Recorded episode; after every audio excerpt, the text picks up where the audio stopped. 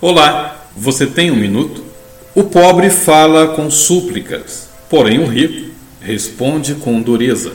Provérbios 18, 23.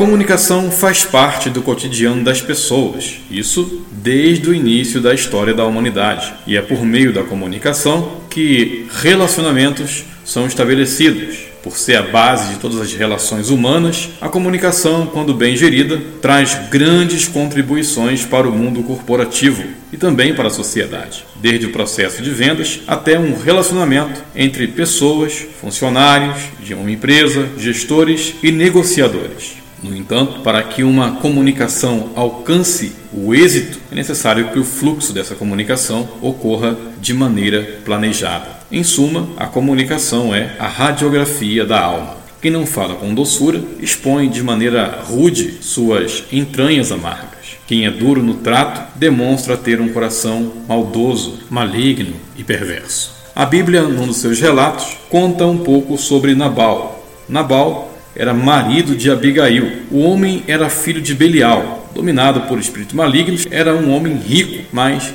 incomunicável. Ninguém podia falar. Suas palavras feriam mais do que uma ponta de flecha ou ainda um afiado de espada. Suas atitudes revelavam que o seu coração era ingrato, coração negro. Suas palavras eram tão duras como a rocha e o seu espírito totalmente perturbado. Esse homem cavou, cavou e cavou a própria sepultura. Semeou ventos e colheu tempestade. Por ter tratado com desdém a Davi e seus valentes, ele foi sentenciado à morte. Sua morte só não aconteceu pelas mãos de Davi, porque Abigail defendeu a casa do marido com senso de urgência. A Bíblia conta que o pobre pede licença para falar, mas o rico responde com grosseria. O pobre fala com súplicas, diz as Escrituras, mas o rico responde com dureza.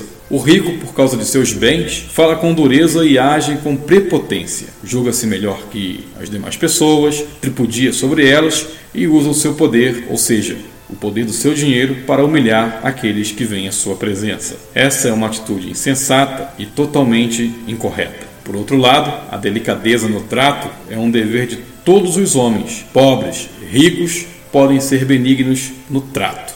Pobres, e ricos podem ser benignos no modo de tratar o seu semelhante e usar um linguajar para abençoar pessoas e não feri-las. O que entra na boca do homem não o contamina, mas sim o que sai.